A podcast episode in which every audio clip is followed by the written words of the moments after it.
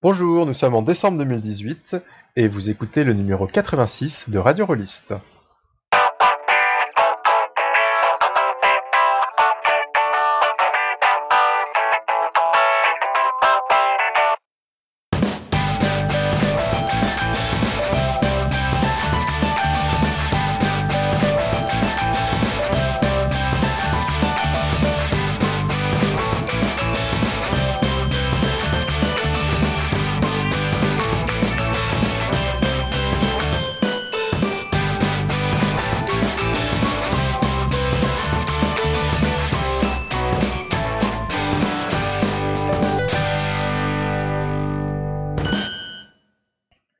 Sommes en décembre, exactement le 15 décembre pour vous, mais en réalité le 3 décembre pour, vous, pour nous, c'est la magie de l'enregistrement. Et vous êtes probablement plongé dans les fêtes de fin d'année, peut-être en train de vous taper la visite au supermarché du coin pour acheter à, l'arrache les cadeaux pour vos petits-neveux. Et donc, euh, pendant ce temps, on va essayer de vous divertir pendant une heure, peut-être deux heures, en vous parlant de jeux de rôle et de GN, à savoir toutes les activités que vous n'avez pas le temps de faire pendant les fêtes de fin d'année.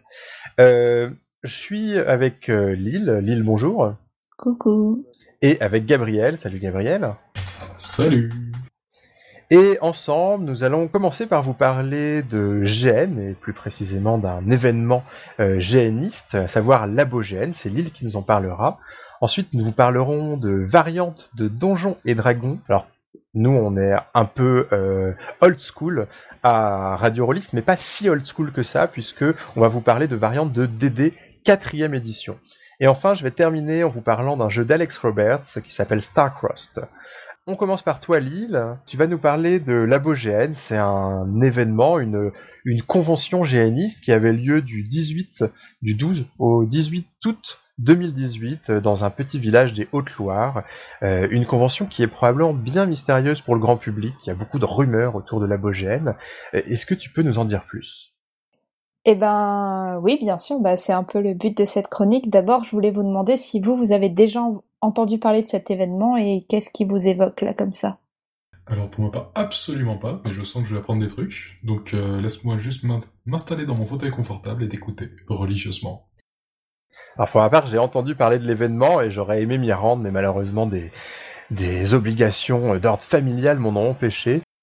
Ce que j'en ai entendu, c'est euh, beaucoup de choses, beaucoup de rumeurs, et la première fois où j'ai entendu parler euh, en, détail de cette convention, c'est en sortant d'un gène qui s'appelle Serpent Sand, c'est un gène sur les membres d'une secte, et euh, une partie des joueurs qui étaient présents ont dit c'est marrant, ça fait un peu penser à la GN. Donc, donc voilà pour mettre un peu le pour pour lancer les rumeurs, enfin pour mettre dans l'esprit euh, nos auditeurs qui n'auraient jamais entendu parler de cet événement.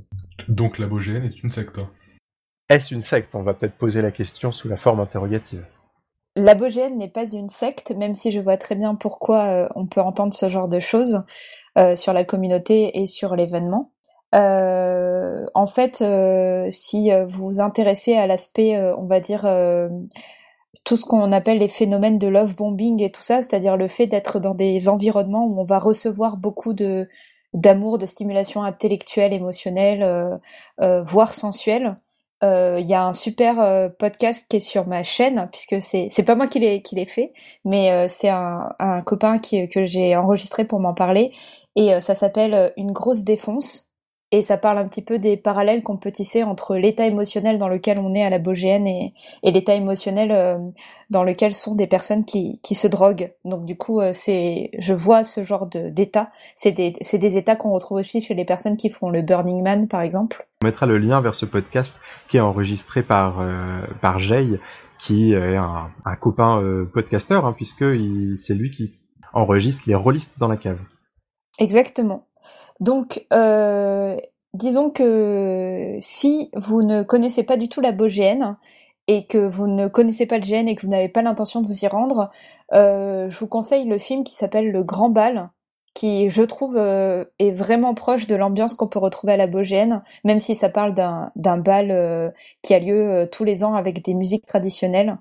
Et voilà. Et si vous si vous êtes laborantin et que l'abogène vous manque, je vous conseille aussi de revoir ce film, de voir ce film parce que ça vous aidera à tenir jusqu'à l'année prochaine. Donc voilà. Donc l'abogène, qu'est-ce que c'est? C'est une semaine d'expérimentation et de vie communautaire autour des jeux de rôle grandeur nature qui a lieu chaque année depuis 2014. Donc tous les jours de 9h à 1h du matin, euh, on teste des jeux, on discute ensemble, on fait des tables rondes, on crée, on, euh, on, joue. Euh, en fait, les participants et les participantes sont issus de cultures de jeux très différentes et ça donne des confrontations d'univers de jeux et de cultures de jeux qui sont très enrichissantes. Cette, cette édition 2018, c'était un peu particulier puisque en fait, c'est la première euh, fois qu'on tentait ce qu'on appelle l'organisation horizontale. Historiquement, euh, la Bogène est un, est, euh, est, un événement qui a été organisé par une équipe. Euh, donc il y avait une équipe qui chapeautait l'organisation et elle déléguait et elle, elle s'occupait des tâches ou elle les déléguait à des bénévoles.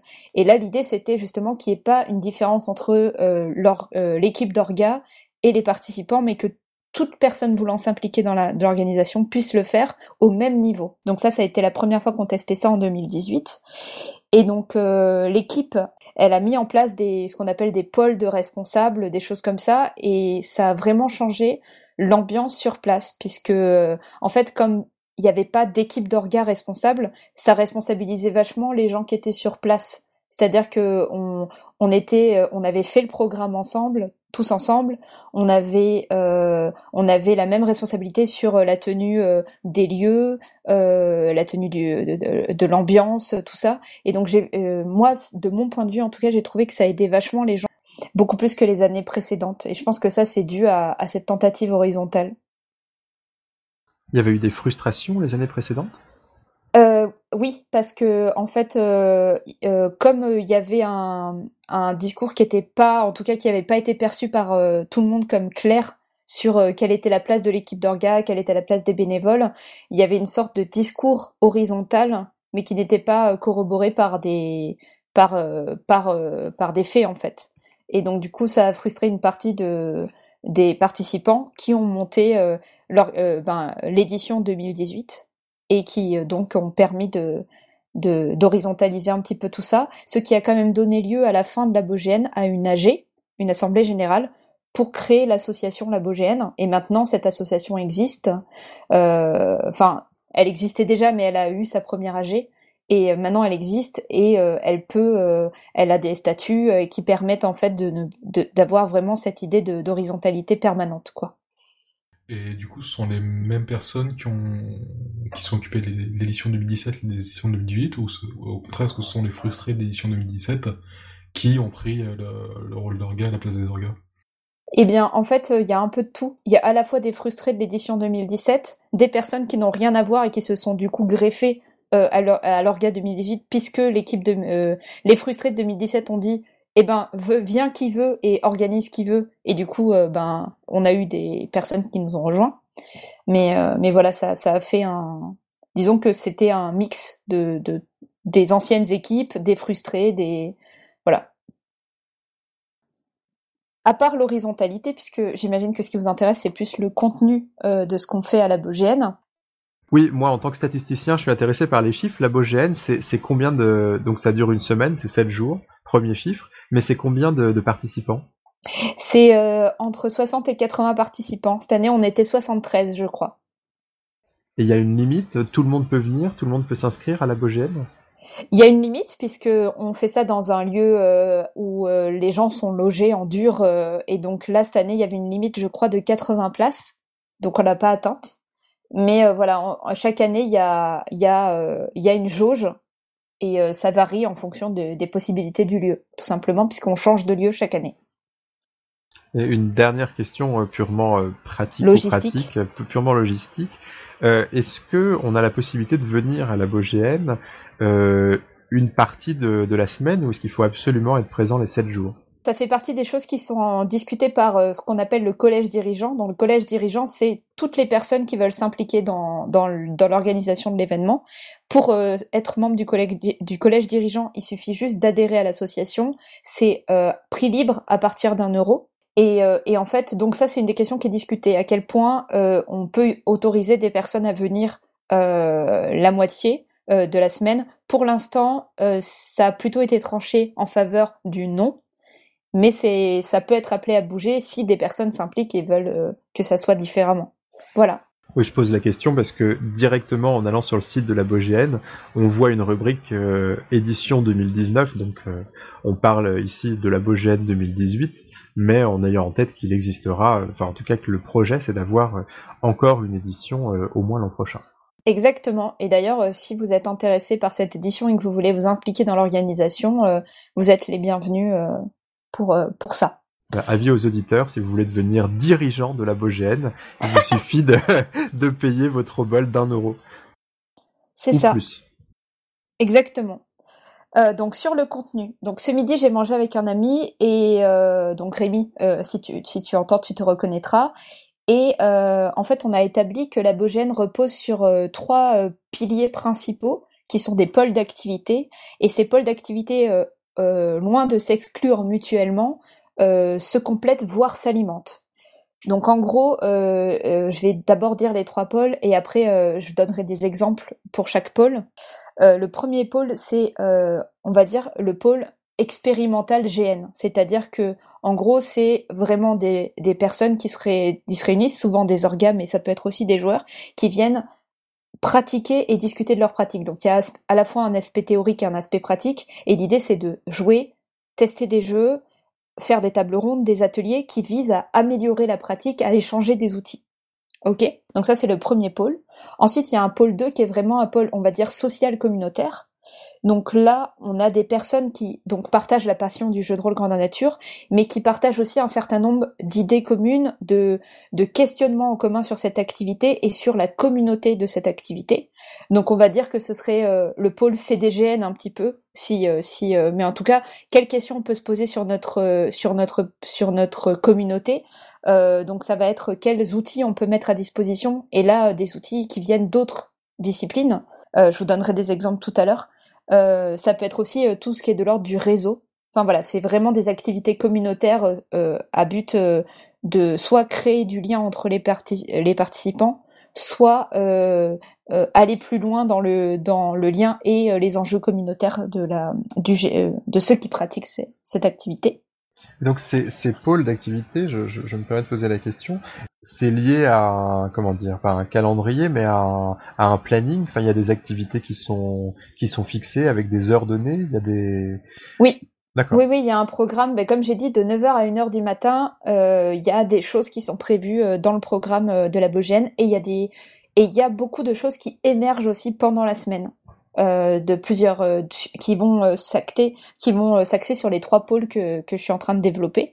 Et donc le troisième le troisième pôle, c'est le pôle on va dire vacances, puisqu'il y a des gens qui voient la Bogène vraiment comme une semaine de vacances, donc qui viennent passer du temps avec leurs amis, visiter le coin dans lequel on est. ça peut être aussi profiter du bar, passer des soirées en improvisé, faire la teuf.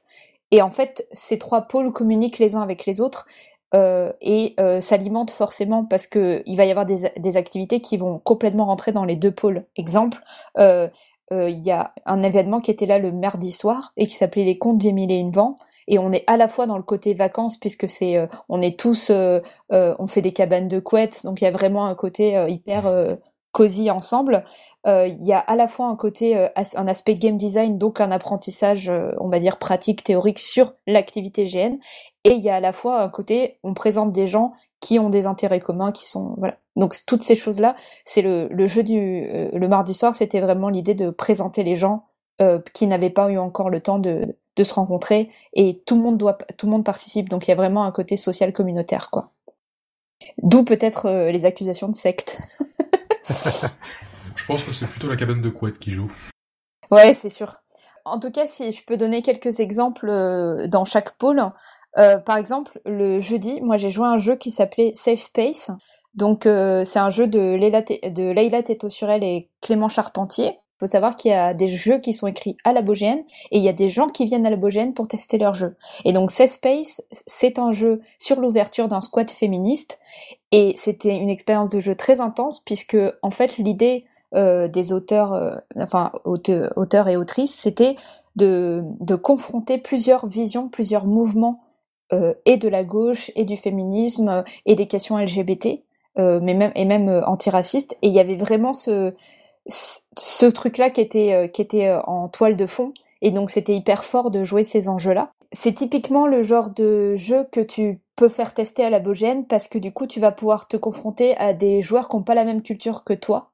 Et du coup tu peux avoir des retours hyper intéressants parce que euh, par exemple il y a une joueuse qui a été très très déstabilisée par le fait de se mettre à la place d'un personnage euh, où euh, vraiment elle ne partage aucune des idées de son personnage euh, et en fait, c'est vrai que les personnes qui ont créé ce jeu sont plutôt dans un milieu où ils sont euh, tout le temps avec des féministes, avec des, des, des gens d'extrême gauche. Et donc, faire tester ce jeu à quelqu'un qui est pas, qui se définit pas comme d'extrême gauche et qui se définit pas forcément comme féministe, c'est hyper intéressant. Et ça, t'as pas forcément ça dans tes cercles quand tu produis ce genre de jeu. Voilà, par exemple. Plutôt du coup de culture globale que de tester des gens non, qui, les deux... tester avec des gens qui n'ont pas la même culture de jeu que, que toi. Bah là, là, je prends cet exemple-là, mais en fait, même euh, sur euh, la culture de jeu, ça se vérifie parce que t'as, tu, euh, par exemple, ah bah tu me fais une super transition. le lundi, le lundi, j'ai assisté à un, un, atelier, une sorte de table ronde qui s'appelait Nos corps de géanistes. Et c'était vraiment en termes de représentation de culture de jeu complètement fou, puisqu'il y a à la fois des gens qui sont venus parler du coup de des enjeux de poids d'armure sur les GN Medfan, que de personnes qui ont, parlé de euh, euh, comment euh, faire un GN sur la danse contemporaine. Tu vois ce que je veux dire? Donc ça, ça vraiment, ça, ça brassait quelque chose d'hyper vaste et c'était hyper enrichissant et de voir que en fait il y avait des enjeux qui se recoupaient, des enjeux qui étaient qui se qui se retrouvaient pas du tout. Et c'était passionnant en fait de d'échanger sur qu'est-ce que ça nous évoque nos corps de génistes et de voir toutes les questions qui émergeaient. Et tu avais envie de faire une table ronde sur chaque question qui émergeait, c'était trop bien. Donc voilà, donc ça c'était pour le pôle euh, expérimentation GN. J'ai encore une question sur ces questions de, différentes cultures euh, GNistes. Euh, je dois avouer que c'est réjouissant à entendre et c'est pas du tout finalement la représentation que je pouvais avoir de, de la GN. tu l'as dit toi-même, c'est le pôle orienté vers les jeux, c'est un pôle expérimental GN. Est-ce qu'il n'y a pas déjà dans cette euh, focalisation sur l'expérimentation déjà une culture commune, quoi, une volonté de, une volonté de dépasser des limites, une volonté en tout cas de, tester des choses qui ne fonctionneront peut-être pas? Alors évidemment, euh, ce serait mentir de dire qu'il n'y a pas un gros pool des personnes qui viennent participer euh, à, à la Bogène qui sont qui sont pas, disons, des personnes qui écrivent sur électrogène ou ce genre de de, de milieu-là, quoi. Ce serait mentir de dire le contraire. Euh, néanmoins, euh, il y a toujours des personnes qui viennent d'horizons euh, très différents. Par exemple, il y a eu un atelier Pimp My Nerf qui est là pour apprendre à fabriquer des nerfs pour faire des GN où on se tire dessus, par exemple. Les, nerfs, tu peux, tu peux rappeler de quoi il s'agit? C'est des pistolets qui envoient des sortes de projectiles en, en mousse. Voilà. C'est tout c'est juste des, des, sortes de, de guns euh, qui ont de guns pour euh, pour enfants. Euh, je sais pas à quel point ce, ce terme sera acceptable pour les gens qui m'écouteront, mais mais je, voilà. Je connais beaucoup de trentenaires qui en achètent et qui mettent beaucoup d'argent là-dedans. voilà. Et ben pas en tout cas, il y avait pas forcément que des hygiénistes d'ailleurs. Il y avait des, bah, en fait, toute la culture steampunk utilise pas mal ces, ces, ces objets-là en les customisant, euh, notamment. Il y a, par exemple, il y avait, il y a des gens qui construisent des euh, l'année dernière, euh, pas cette année mais l'année d'avant, il y avait des gens qui avaient construit euh, tout un vaisseau spatial. Donc en fait, tu peux avoir vraiment, c'est expérimental au sens très très large. Ça peut être autant sur le game design, on va se prendre la tête et réfléchir à de nouvelles méthodes, que sur le côté, on va construire des trucs où on va se, se faire des ateliers sur comment se battre, par exemple. Et une autre question, est-ce que le lieu euh, n'ancre pas, euh, alors pas forcément les, discussions et les, et les ateliers, mais au moins les jeux qui vont être joués dans une culture du minimalisme, que ce soit en termes de, de lieu, en termes de nombre de joueurs et en termes de, en termes d'accessoires? Eh bien, je te dirais que le jeu qui est le, qui est, qui est organisé depuis 2015 à la, Bogé, à la Bogéenne tous les ans par l'équipe qui l'a créé à la Bogéenne, qui s'appelle Transhumance, est un jeu pas du tout minimaliste, puisqu'il repose sur une randonnée dans la forêt. Et c'est un jeu hyper poétique qui invite les gens à jouer une communauté qui en transhumance. et c'est un jeu qui se passe dans des décors somptueux puisque l'équipe d'Orga fait des repérages dans les environs pour trouver la forêt idéale. Donc en fait pas du tout. Donc effectivement il va y avoir un certain nombre de jeux qui sont plutôt minimalistes, euh, mais euh, il y a aussi des jeux euh, qui visent...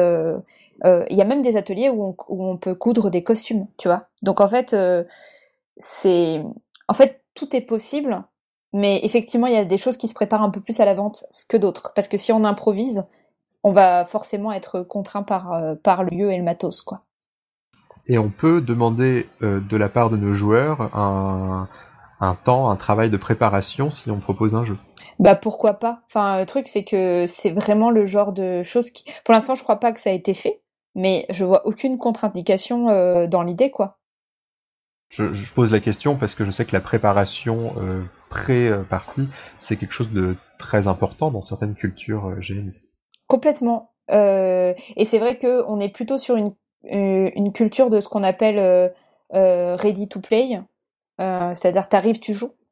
Mais c'est, ça veut pas dire du tout que c'est pas amené à changer. En fait, c'est vraiment les participants de la Bogène qui font la Bogène, en fait. J'ai terminé ma, présentation. Je pourrais vous parler de, d'exemples dans chaque pôle, mais je pense que vous avez compris l'idée. Donc voilà. Alors, à qui est-ce que tu conseillerais de se rendre à la Bogène 2019 Moi, je conseillerais à toute personne euh, qui s'intéresse au médium GN et qui ne sait pas encore euh, quoi en faire. C'est-à-dire qui, qui, qui, trouve que le GN c'est un super outil, mais qui sait pas quoi euh, en attendre qui sait pas quoi. Euh, euh, ouais, je trouve que c'est un super, euh, c'est un super lieu pour se confronter au GN. Il y a des personnes qui viennent sans avoir joué aucun GN, par exemple, à, à la BOGN, et je trouve que c'est une bonne porte d'entrée. Euh, ça peut être aussi que tu es un très vieux GNiste et que t'en as un peu marre des GN que tu joues et que t'as envie d'ouvrir un peu les portes et les fenêtres. Ça, ça peut être cool. Euh, après, euh, J'imagine que c'est bien pour sortir de sa zone de confort, en fait, tout simplement. Qu'est-ce que tu entends par zone de confort? Le zone de confort, c'est tu joues le, un GN avec tes potes chaque année dans le même univers où tu as l'habitude d'un type de GN et euh, t'en as t'en fais pas d'autres et et t'es un peu curieux. Et eh ben la BOGN, c'est un endroit où tu pourrais être confronté à plein plein de choses et il y a quand même toute une communauté euh, où euh, alors le mot de bienveillance est un peu galvaudé en ce moment, mais il y a vraiment l'idée de, de, prendre soin les uns des autres. Et donc du coup, il y aura pas de jugement par rapport à ta culture de jeu, et ça peut être hyper compliqué de s'inscrire sur un jeu d'une autre culture euh, comme ça euh, à, à, brûle pour point. Donc euh, si tu as si tu as envie de, de changer de culture de jeu sans savoir par où commencer, par comment comment le prendre, euh, c'est un c'est un bon démarrage, je trouve. Merci beaucoup. Euh, avis aux auditeurs qui pourraient être intéressés euh, pour, euh, par l'édition 2019, donc qui devrait avoir lieu à peu près à la même, à la même période Eh bien, écoute, je ne sais pas. Pour, on aura les dates en janvier, normalement. Fin janvier, début février. Donc ce n'était pas une secte, ce qui est un peu décevant. Il y, a, il y a quelque chose d'un peu anti-spectaculaire dans cette conclusion. Désolé. ce n'est pas une secte, mais pour reprendre la question préférée de Thomas B, est-ce qu'il y a besoin d'amener un costume? Eh bien non, il faut pas justement, ça fait vraiment partie des, des non prérequis, c'est euh, viens comme tu es. Mais pour une semaine quand même. Mais pour une semaine, c'est-à-dire qu'il faut quand même avoir euh, une semaine à consacrer à ça. Mais euh, je crois que que c'est vraiment euh, que ça vaut le coup. Mais après, je suis pas du tout objectif, donc voilà. Donc euh, conclusion anti-spectaculaire, mais euh, je propose de passer à des événements spectaculaires euh, avec le sujet de Gabriel. Alors donc on l'a dit en début d'émission, on enregistre le 3 décembre, donc quelques jours après les manifestations des Gilets jaunes qui sont descendus dans les rues avec un seul mot d'ordre rendez-nous Donjons et Dragons quatrième édition. En tout cas c'est ce que moi j'ai compris. Et donc heureusement, quelqu'un va pouvoir leur répondre. C'est toi, Gabriel, puisque tu vas nous parler de deux variations sur Donjons et Dragons 4ème édition, à savoir Miserable Secret, que je prononce très très mal. Tu t'en sors bien. et euh, Gamma World, que, je prononces prononce pas si bien que ça non plus, je pense, mais voilà. Ça va. Tu veux commencer par lequel? Euh, J'ai commencé par Gamma World, qui est le, euh, je pense, le plus facile à, plus facile à prendre en main et le plus canal historique en fait. Car Gamma World, bah, comme l'ancêtre, le, le, jeu le plus classique du monde et euh, le jeu le plus vendu du monde, où toutes les périphrases que vous avez pu entendre pour ne pas dire Donjons et Dragons et ne pas avoir payé de droit, à payer de droit. Gamma World est produit par euh, Wizard of the Coast, donc l'éditeur de Donjons, de Donjons et Dragons. Alors sans faire de cours d'histoire, euh, c'est une, gamme de Gamma World, c'est une gamme qui a existé, coexisté depuis longtemps avec celle de Donjons et Dragons. Elle a suivi son évolution, tourné sur les, sur les mêmes mécaniques, ce qui fait que la dernière édition en date de Gamma World, la septième, tourne sur les mécaniques de du fameux ou infameux, du moins qui attise la, qui attise toujours le conflit euh, Donjons et Dragons quatrième édition. Sans vous faire un cours d'histoire euh, ni réveiller les querelles de chapelle, euh, on va dire que la, la quatrième était une édition qui changeait un peu de mode de, présentation, qui changeait pas complètement radicalement de style de jeu pour autant. Hein. Le but c'était toujours de faire des, des, belles, des grandes promenades en extérieur, d'affronter des trucs, de grimper au-dessus des murs et d'avoir du matos à la fin. On n'allait pas basculer sur un, style de jeu beaucoup euh, plus plus émotionnel ou euh, qui se préoccupait de du repas des aventuriers. Non, ça- restait le même jeu, juste présenté di- différemment. Euh, Donc Gamma World, c'est sorti en 2010, euh, donc chez Wizard of the Coast. La gamme a existé en, en parallèle de celle de, Don- de Donjons et Dragons. Faut voir que c'était un peu le pendant euh, léger, fun et déconne de, de, Don- de Donjons et Dragons. Les scénarios étaient toujours euh, très très bizarres, très barrés, puisque le monde de Gamma World, c'est un monde post-apocalyptique, euh, mutant, fracassé, enfin tout ce qu'on tout ce qu'on peut euh, imaginer en termes de science-fiction, euh, un peu gonzo. Donc à base d'aliens, de mutants, de- d'entités dimensionnelles, de radiation qui veut donner des super pouvoirs, de lasers tirés par les yeux, et même un petit peu de voyage temporel. Comme si tu nous entends. Faut savoir que le jour même où on enregistre ce podcast sort un autre jeu de post-apocalyptique un petit peu gonzo, qui est le jeu vidéo adapté de Mutant Zero, qui, bah mine de rien, fait un peu pâle figure à côté de son, à côté de son, son grand cousin qui va beaucoup plus loin dans le, en termes d'influence, mais aussi de possibilités de, de de de jeu. Car pour aller avec sa philosophie de jeu qui est, on va, on va le dire quand même assez, assez pépère et assez ouverte, il se, il se fournit à diverses sources de sciences folles, de mutations et de, trucs bizarres pour créer un, genre de n'importe quoi, euh, ambiant qui pourrait vi- virer au, au Globi-Boulga, mais essaie de se tenir quand même euh, suffisamment pour qu'on puisse jouer dedans. Euh, n'importe quoi que, le joueur va rencontrer dès sa création, puisqu'il va piocher son personnage dans une liste non pas dans une liste en choisissant non pas une mais deux mutations bizarres qui vont lui servir de, classe.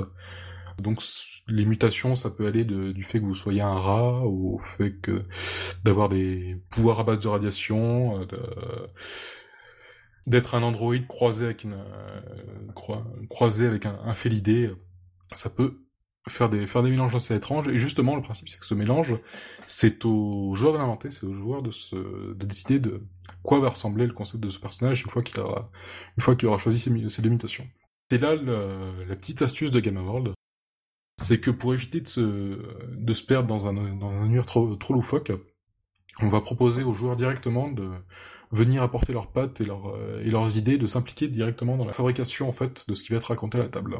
Et donc ils vont devoir définir leur concept à l'aide des mutations qu'ils ont tirées, définir leur équipement aussi, puisque qui dit post-apo dit récupération, et euh, plutôt que de s'infliger les très, longues listes de matériel, euh, Gamma World prend le parti pris de faire plutôt des, hum, profils généraux pour les, les armes, les équipements, etc.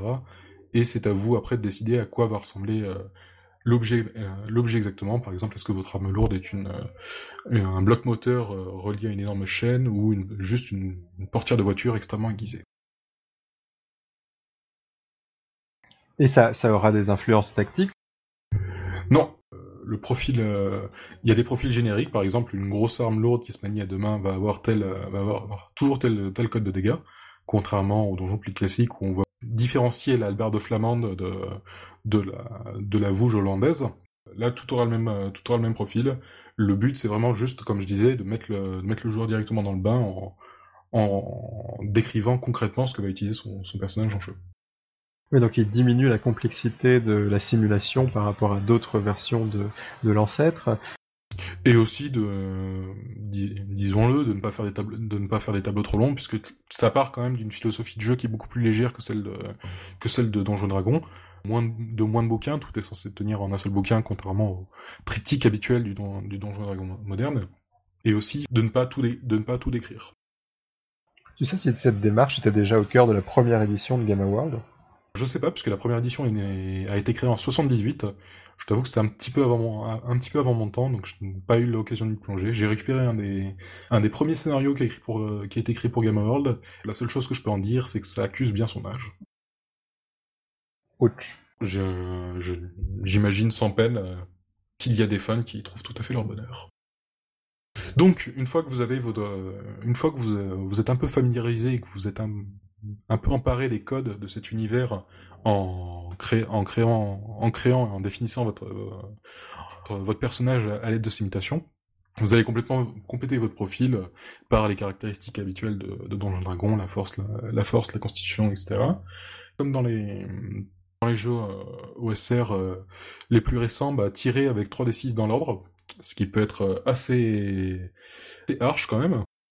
Cependant, il y a une, une volonté d'être un peu moins frustrant que ce qu'on peut voir dans ce qu'on peut voir dans puisque le l'idée de, de Gamma World est de reprendre une des idées des D4 qui fait que la plupart de vos la plupart de vos de vos vont pouvoir de, pouvoir dépendre de la meilleure caractéristique parmi parmi plusieurs même avec un tirage pas terrible, vous avez quand même moyen de, de tout à fait jouable et de réussir à faire, à faire des trucs. On n'a pas de variantes qui permettent de dépenser des points pour la création Non, ça n'a pas été mis dans le bouquin. Euh... La création de personnages commence littéralement par euh, imaginer un concept de perso, maintenant vous l'oubliez et vous allez tirer au hasard ce que vous, ce que vous allez jouer. Pour les gens comme moi que ça, que ça hérisse au plus haut point et qui même pour, qui même pour rigoler ne, ne, ne veulent pas mettre ne serait-ce que le doigt de pied dans un tirage aléatoire, c'est pas très compliqué d'importer les, d'importer les possibilités de, des divers donjons et dragons pour créer votre, pour créer votre perso comme, euh, avec un peu plus de contrôle. C'est intéressant de voir cette, euh, cette philosophie euh, au centre d'un jeu bah, moderne, sorti récemment. On sent que l'OSR est passé par là. Je sais vraiment pas si c'est une philosophie OSR ou si c'est juste une philosophie old school tout seul qui traîne, qui traîne depuis le début de Game World, parce que le, le propos derrière ça, c'est que le, le monde est post-apo, bizarre et, et, hostile, et ce qui est, et que ben voilà, ça va être, ça va être extrêmement mortel quoi. DD4 oblige, pour compléter votre fiche, vos profils vous donneront des, vous donneront des pouvoirs qui sont des espèces de, de moves spéciaux, euh, de tactiques particulières de, qui dépendent de votre, de votre personnage. Le, les, les personnages volatiles seront capables de voler, les personnages Yeti seront capables de taper beaucoup plus fort, ce genre de choses, quoi. Contrairement à DD4 qui avait des très longues listes, là vous avez uniquement trois pouvoirs par, euh, par hérédité, ce qui offre quand même pas mal de possibilités de mélange, puisque vous mélangez deux, hérédités. Basiquement, vous allez avoir un pouvoir qui sert à attaquer, très simple, qui sera généralement votre, votre attaque de base, un pouvoir, un pouvoir utilitaire qui sera aussi bien utile en combat que hors combat. Par exemple, voler, bah, c'est à peu près toujours utile dans toutes les situations. Euh, une peau de pierre, ça vous protégera aussi bien des combats que quand vous ramperez, ramperez dans des, dans des conduits, dans des conduits, dans des conduites pleines d'acide. Et enfin, un dernier pouvoir qui est un peu votre, euh, joker qui n'est utilisable qu'une fois, par rencontre et qui est généralement un peu plus euh, spectaculaire. Côté MJ, de l'autre côté, une fois que les personnages sont prêts, la présentation, de, présentation du jeu suit la, logique de Donjon Dragon avec une logique de rencontre qui sont en fait des, scènes où, le groupe de personnages va, rencontrer du challenge. Contrairement à, la, à Donjon Dragon dont, il est tiré, on a très peu de matériel pour le MJ pour qu'il puisse pré préparer ses rencontres. Globalement, euh, outre un bestiaire qui très bien écrit, très pratique, mais un peu sec, sans, conseil sur comment doser les choses. On a juste une table de, difficulté, ce qui donne malheureusement à, sa, à World un profil qui est assez proche de, des Donjons et Dragons modernes, c'est-à-dire que le, le combat va être très développé, là où pour, les rencontres hors combat, ça va être euh, lance-moi un des 20 plus ton, score contre une difficulté que j'ai décidé, et c'est moi qui te dis ce qui se passe si, tu réussis, et c'est moi qui te dis ce qui se passe si tu rates. C'est un petit peu dommage dans un, jeu qui tentait, des trucs comme ça. C'est d'ailleurs d'autant plus dommage que les guides du maître pour, pour DD4 étaient très, de très bonne facture.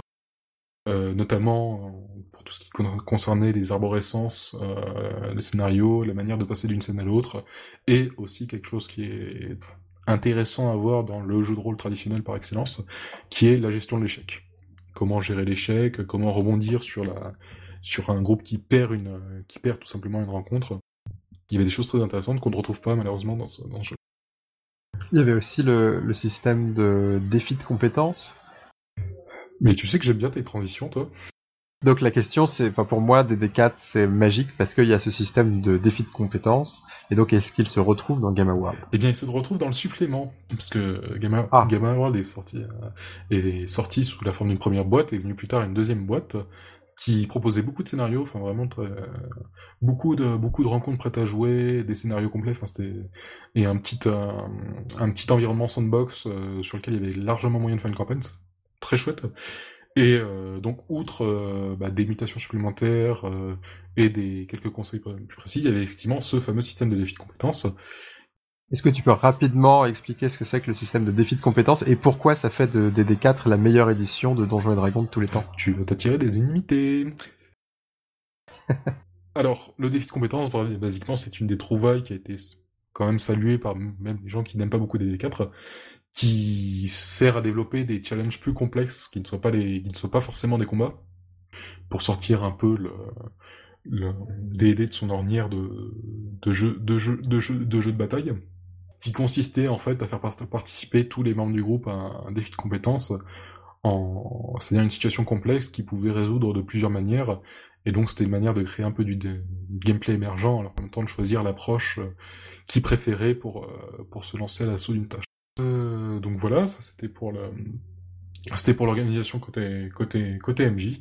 Donc ben qu'est-ce qu'on a au final? Donc euh, je parlais de boîte, il faut savoir que euh, Gamma World est sorti sous la forme de d'une boîte et plus tard une boîte de suppléments qui, euh, bah, quand on ouvre, sont assez pleines de vide en fait, puisque à l'intérieur ce que vous allez trouver c'est un petit bouquin format A5 de 167 pages, des planches de pions, de quoi faire des, de quoi avoir des cartes et euh, des paquets de cartes.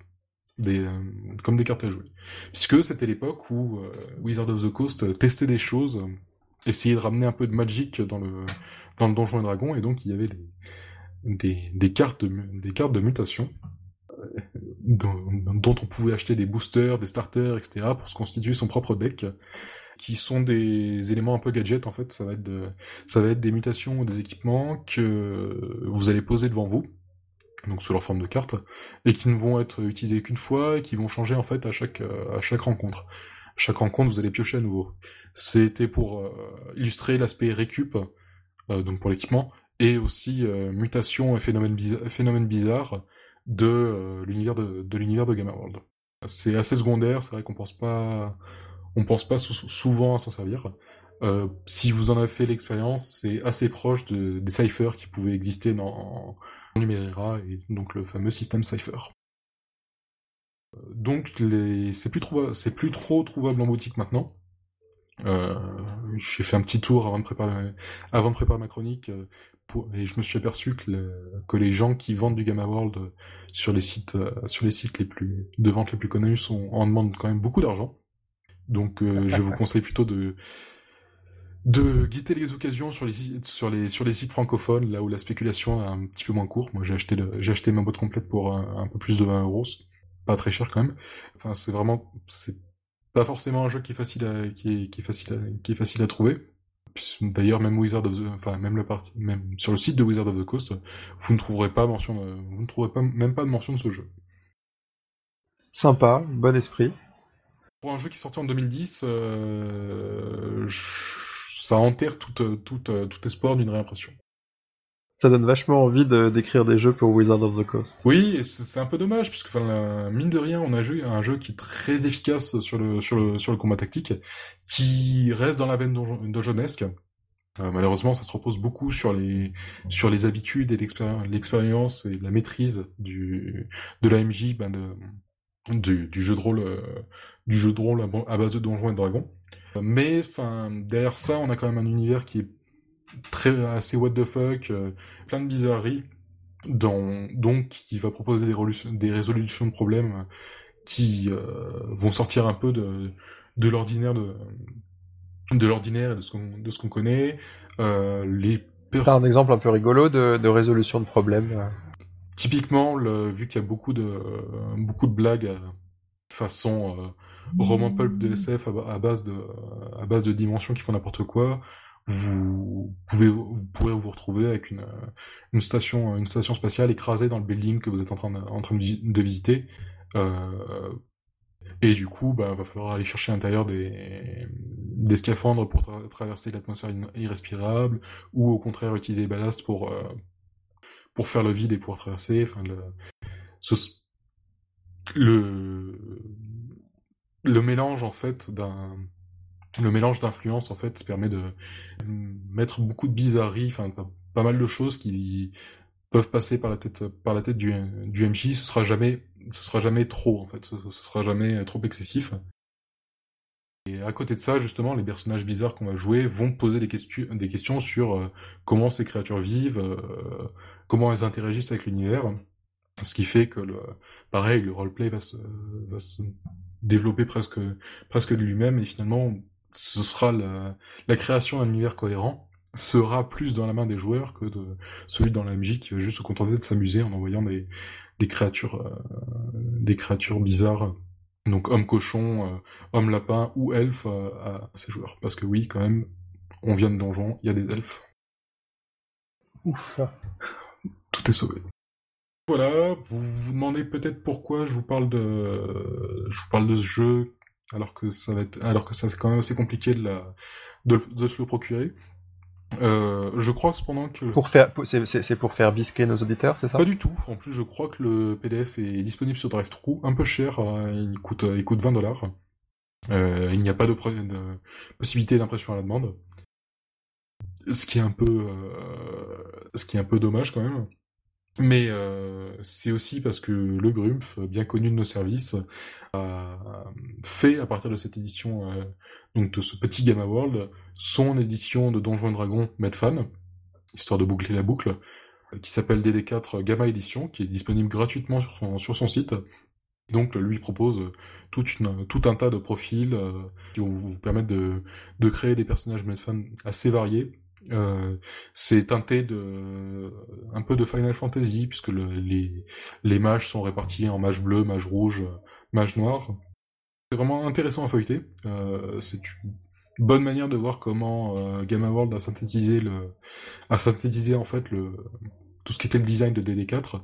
Si jamais vous n'avez pas envie d'acheter le, PDF de Gamma World et euh, histoire de tacler un peu Wizard of the Coast, le Grumpf, lui, met les règles de défi de compétences dans son, édition.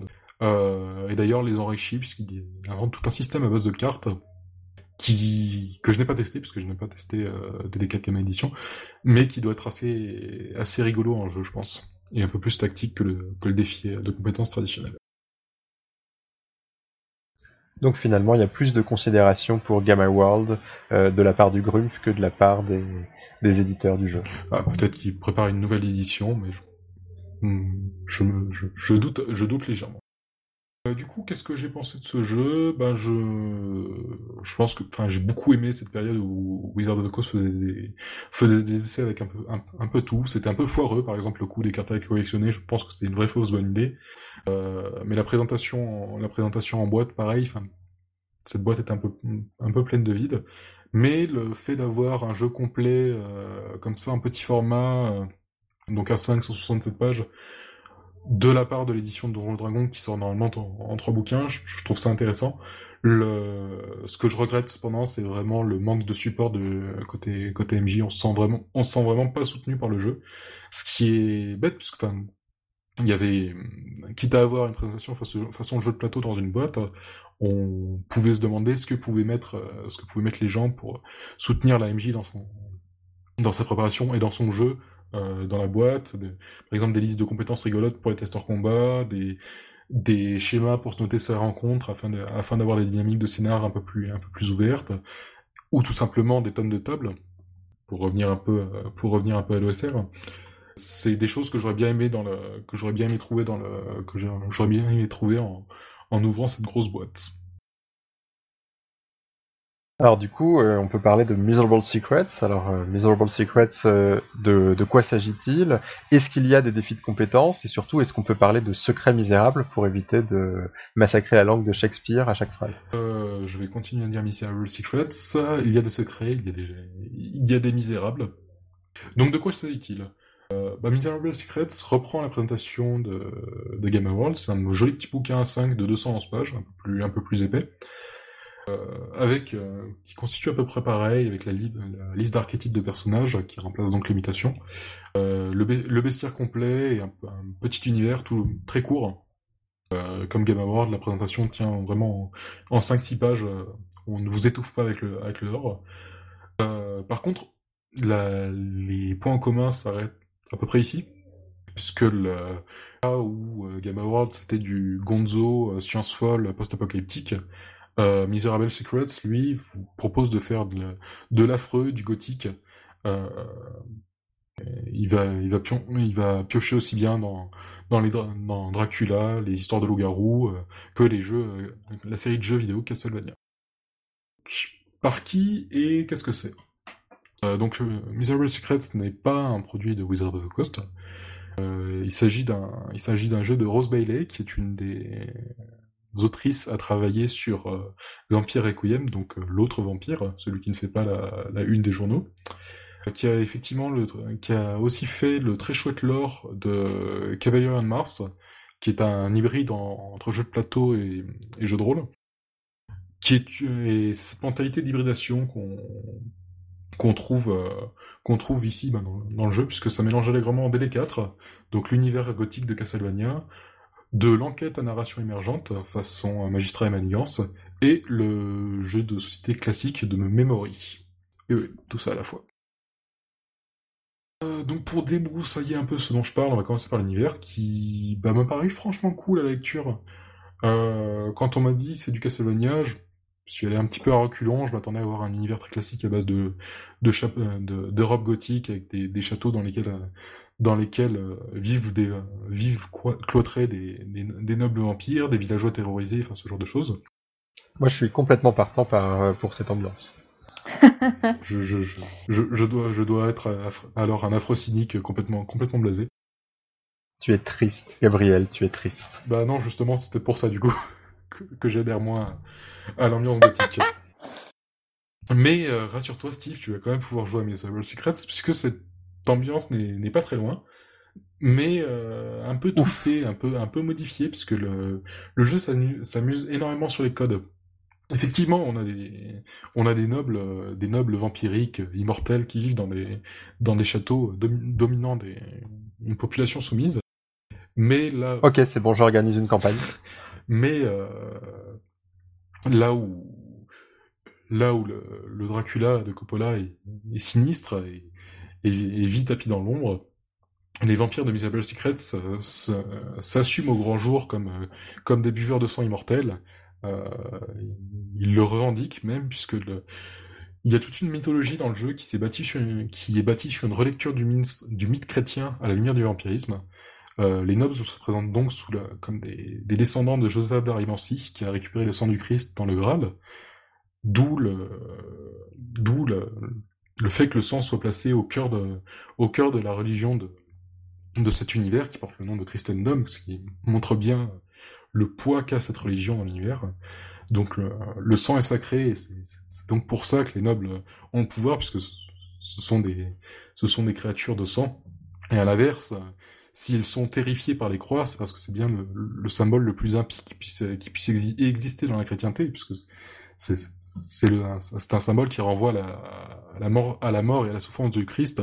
Et donc, quoi de, quoi de plus normal qui, qu'un tel symbole affaiblisse les, affaiblisse les, nobles immortels qui sont ses descendants. C'est du coup situé dans une sorte de relecture euh, un peu folle de, de notre histoire. La fois folle est très maligne puisque c'est vraiment bah, c'est une relecture vraiment à travers ce prisme euh, vampirique. Euh, c'est une espèce de justification de du droit divin en fait, du pouvoir de du pouvoir de ces, de ces nobles immortels qui se base sur les mythes, euh, sur les mythes et l'ésotérisme de la, de, la, de la chrétienté. Et euh, là où le jeu est intéressant, c'est qu'il vous dit euh, non non, moi je ne tranche pas, je ne vous dis pas c'est une histoire, c'est une histoire factice que ce sont montés les nobles pour pour asseoir leur pouvoir, ou au contraire effectivement c'est la vraie histoire et il y a, y a, si les nobles sont immortels c'est vraiment par le sang du Christ. Ce, je ne vous dis pas quelle est la bonne solution.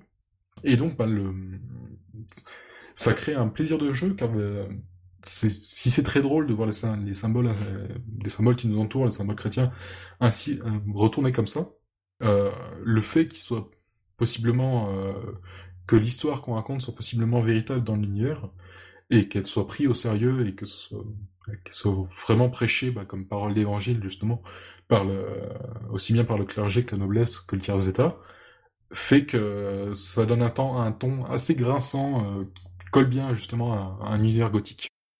Et alors, on incarne qui dans cet univers? On incarne les nobles vampires? Euh, on, va plutôt, on va plutôt incarner des personnages avec moins de pouvoir politique. Le but est quand même de faire des, de faire des aventures. Je vais juste terminer sur le, sur le lore en lui jetant des roses. Je suis désolé pour cette affreuse blague. Euh, en disant que ça doit s'entendre, je suis vraiment très enthousiaste à la, lecture de ce, background. Je me saurais pas trop me rappeler euh, quand, est-ce que la dernière, quand, est la dernière fois que j'ai pris autant de plaisir à lire vraiment du, du lore de jeu de rôle, quoi. Euh, et c'est vraiment pas le. Enfin, si c'est correctement bien écrit, c'est pas la, qualité littéraire qui m'a transposé ou qui m'a transporté plutôt que le plus que la. Enfin, c'est vraiment l'inventivité dont il fait preuve sur peu de pages pour avoir une inversion des codes euh, qui est très amusante en jeu et qui crée du jeu en elle-même. Le fait que les vampires soient liés à la terre et donc que quand ils sont blessés, le, les, les récoltes soient plus, soient plus, comment, flétrissent sur pied ou soient plus, euh, soient moins denses, c'est quelque chose qui est très intéressant euh, une fois, une fois mis en jeu. Le, le fait que les, le fait que toute l'imagerie solaire, toute l'imagerie de lumière soit liée au démon plutôt que la, plutôt qu'à la divinité, c'est une inversion des codes qui est très rigolote à jouer aussi. C'est vrai qu'on a, on a tous fait des univers de campagne gothique quand on était jeune, et pas avec autant d'astuces, quoi. Ça a l'air vraiment cool. Alors du coup, rassure-nous, euh, ce jeu qui a, l'air si bien, est-ce qu'il y a des défis de compétences? Je vois que tu y tiens. Le... En fait, c'est un jeu qui va fonctionner un peu plus, un peu différemment du donjon, euh, du donjon qu'on connaît, puisque bah déjà on vire les dés, comme ça c'est fait. On va jouer avec des cartes, des cartes à jouer traditionnelles euh, ce qui me permet de pousser une gueulante sur le fait que, bordel, dans les maisons de release, c'est quand même très difficile, j'ai l'impression, de trouver un jeu de cartes. Et encore plus difficile pour ce jeu qui demande non pas un, mais deux jeux de cartes, puisque le, la MJ devrait aussi avoir un, petit paquet de cartes de son, de son côté. En fait, on va, on va jouer des personnages qui seront des, aventuriers, des amégarés, qui vont, euh, qui vont vaquer à travers, à travers cet univers gothique. Forcément, bah, des héros un peu romantiques, un peu, tourmentés comme je disais, ben, comme Gamerol, ça se base sur des, sur des archétypes, en fait. Sauf qu'au lieu d'en combiner, ici, on va se baser sur un archétype. Donc, par exemple, le, le, le, chasseur de, le chasseur de monstres, ou le, descendant de, le descendant noble, ou des choses un peu plus, un, peu plus originales, comme l'alchimiste, qui, qui a modifié son sang au, au point de pouvoir euh, l'extraire de son corps, le contrôler et en faire des objets solides. Qui doit être, ce qui est assez, assez intéressant à jouer ouvre pas mal de possibilités.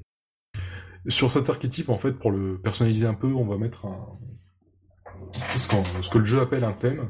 Et c'est vraiment ça, on va être le, on va être un personnage, on va être le personnage qui est hanté, on va être le personnage qui est rebelle, on va être le personnage qui est, qui est pieux et religieux. donc euh, l'archétype, le thème vont nous donner, euh, vont euh, colorer notre personnage et lui donner les, capacités qu'il va utiliser en jeu.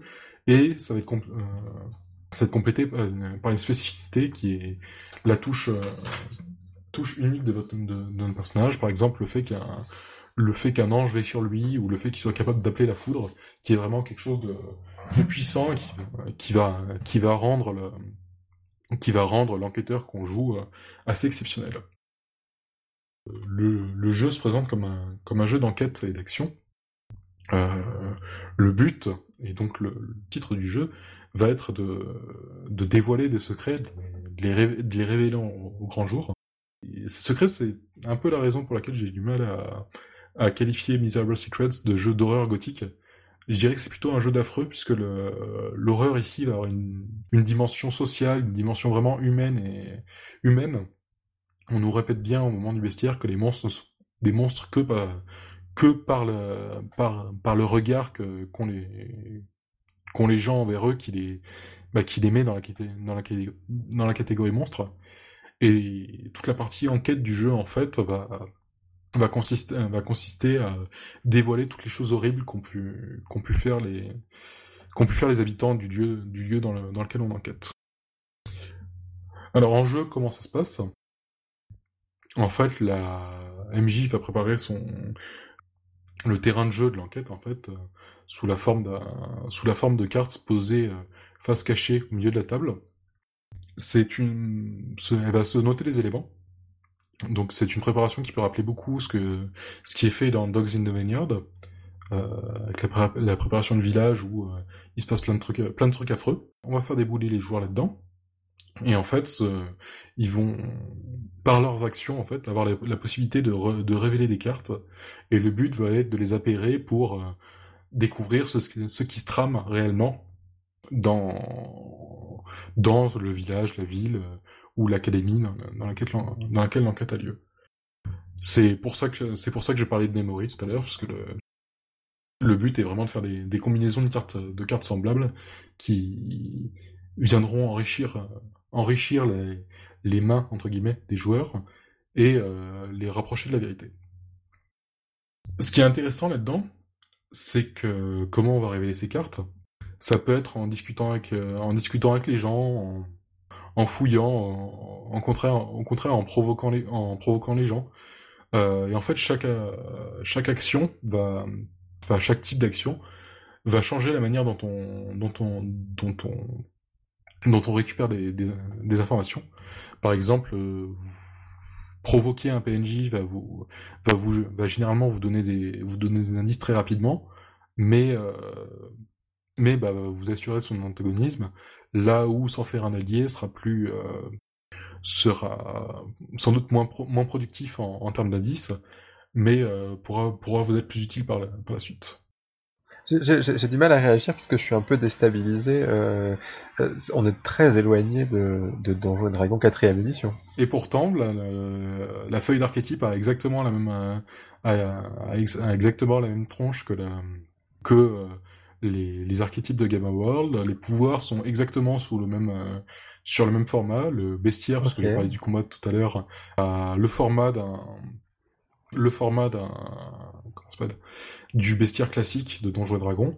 Mais le, en fait, c'est, je pense, le jeu qui montre bien que la spécificité de la quatrième édition de Donjons et Dragons était plus dans, vraiment dans sa présentation des informations que dans son jeu, puisque on arrive à avoir le même jeu en retirant les, en retirant tous les dés qui pourtant pourraient paraître euh, essentiels dans le, dans, dans Donjons et Dragons.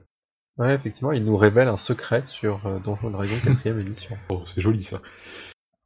Donc, comme je disais, on a ces, cartes, euh, retournées devant, devant nous, dont le but qu'il va, va falloir retourner, découvrir et, et. Donc, en, en, creusant, en fouillant, en discutant avec les gens, en, en, un plus un. Et euh, c'est là que va, apparaître la partie euh, émergente dans, la, narration, puisque il y a une couche de complexité qui s'ajoute aux, diverses actions, qui est que la, la couleur de la carte euh, de la carte qu'on va récupérer, les pics, les trèfles, etc., vont teinter le type de le, type d'indice qu'on va récupérer. Par exemple, du carreau sera un indice euh, relié à des possessions matérielles, à des objets, à des indices, indices physiques, là où le cœur sera plutôt des, des révélations sur les, les sentiments et les, les émotions qui liaient les, qui liaient les personnages entre eux. Et le, le, MJ est censé préparer des indices, quel que soit le type de compétences qu'on va utiliser. Mmh, alors, je pense que ça, enfin, ça me paraît très difficile de préparer des indices. En fait, ça me donc le mieux est d'avoir son son setting préparé à l'avance. Il y a beaucoup de conseils, des tables, etc., des, beaucoup de matériel pour créer, pour créer, pour créer son, son setting, et ensuite d'improviser les indices à, la volée. Puisque justement, troisième couche de complexité, le coupable n'est pas prévu à l'avance. La MJ n'a pas un coupable bien, en tête, puisque c'est son, les joueurs, en accumulant des indices, qui vont pouvoir euh, lancer des accusations et ce qui va déterminer si les accusations sont, vraies ou fausses, au final, c'est pas ce que la MJ a préparé, mais le fait qu'ils aient suffisamment d'indices pour euh, euh, appuyer leur théorie. Et, et, et, ça, finalement, cette validation de l'accusation, elle est purement mécanique. Il a pas, enfin, elle dépend de. Enfin, c'est une formule euh, à partir du nombre d'indices ou? Non, non, les PJ peuvent parfaitement accuser des gens euh, sans avoir les matériellement les indices en main et donc mécaniquement euh, à cette carte en main pour que l'accusation soit vraie. dans ce cas-là, bah, l'accusation, l'accusation pourra être pourra toucher le, véritable coupable comme elle pourrait comme elle pourrait toucher un, innocent, juste que sans sans avoir matériellement assez d'indices, bah, les les PJ ne pourront jamais être sûrs. D'accord. Donc euh, on peut, oui, non, mais euh, sinon, oui, il est tout à fait possible de se baser sur une narration pour, euh, pour accuser quelqu'un, mais vous en serez moins sûr que si vous avez pris le temps d'accumuler des indices avant. Fait rigolo, d'ailleurs, les, selon ce qu'ils ont, ce, les cartes qu'ils ont en main, les PJ peuvent tout à fait se, se retrouver avec le coupable, avec le coupable ou être désigné coupable d'un crime sur lequel on enquête en partie, qu'est-ce que ça donne? Bah, On se retrouve avec un board qui, matérialise en fait la, progression de l'enquête devant nous à mesure que les cartes vont se, vont retourner. On, voit qu'on approchera, de la vérité. Et surtout avec un, un style d'enquête qui va être très dynamique puisque c'est quasiment impossible de se retrouver coincé vu que le, il y a toujours possibilité d'aller retourner une tombe pour trouver un truc et mm, forcément, vu que la mécanique euh, vous y oblige, ça vous donnera, ça donnera au, PJ un indice qui permet d'avancer. C'est encore une fois quelque chose qui me fait penser à Dogs in the Vineyard au niveau du feeling euh, en jeu, puisque le, le, le défi n'est pas tant de trouver les indices, vu que si vous vous lancez dans si vous faites des, si vous faites des trucs vous allez forcément en trouver que de découvrir toutes les toutes les horreurs dont est capable de se rendre de se rendre coupable la nature humaine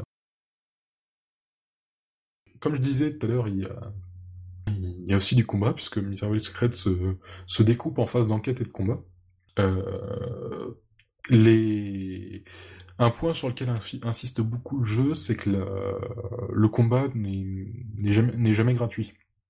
Euh, une, un des premiers, un des premiers éléments à poser, ce sont les, ce sont les, enjeux des affrontements.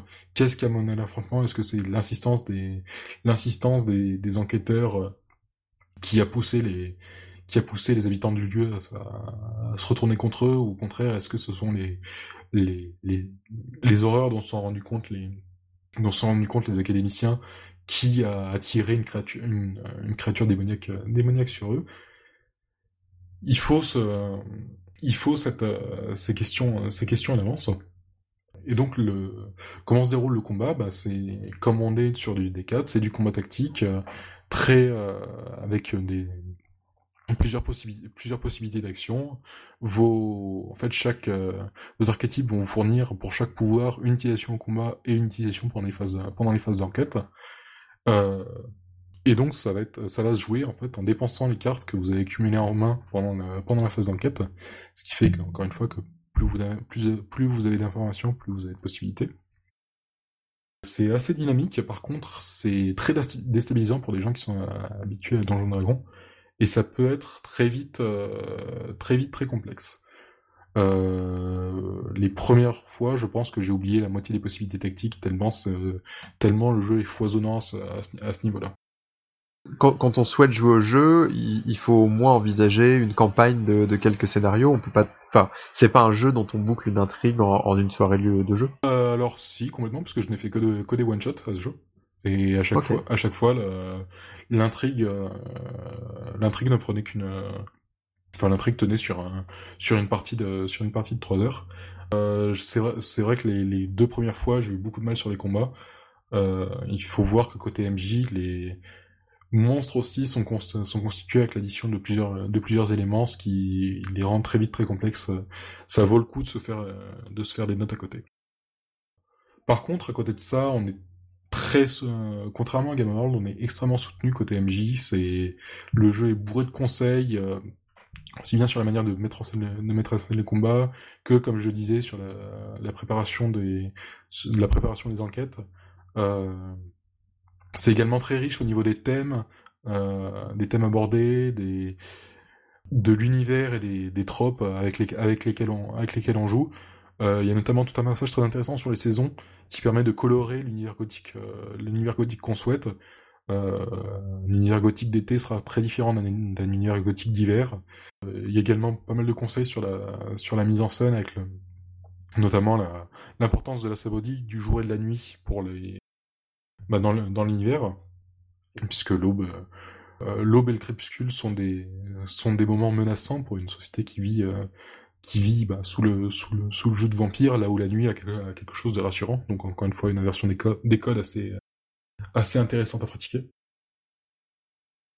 C'est sans doute moins facile à prendre en main que du, Donjon et Dragon 4 ou du Gamma World pour quelqu'un qui a l'habitude du, jeu de rôle traditionnel, mais c'est suffisamment riche et on est suffisamment guidé euh, Là, on a, vraiment des conseils très précis sur comment doit se mener le jeu pour que le, pour que ce soit, pour qu'on se sente pas déboussolé par l'étrangeté et l'originalité du jeu.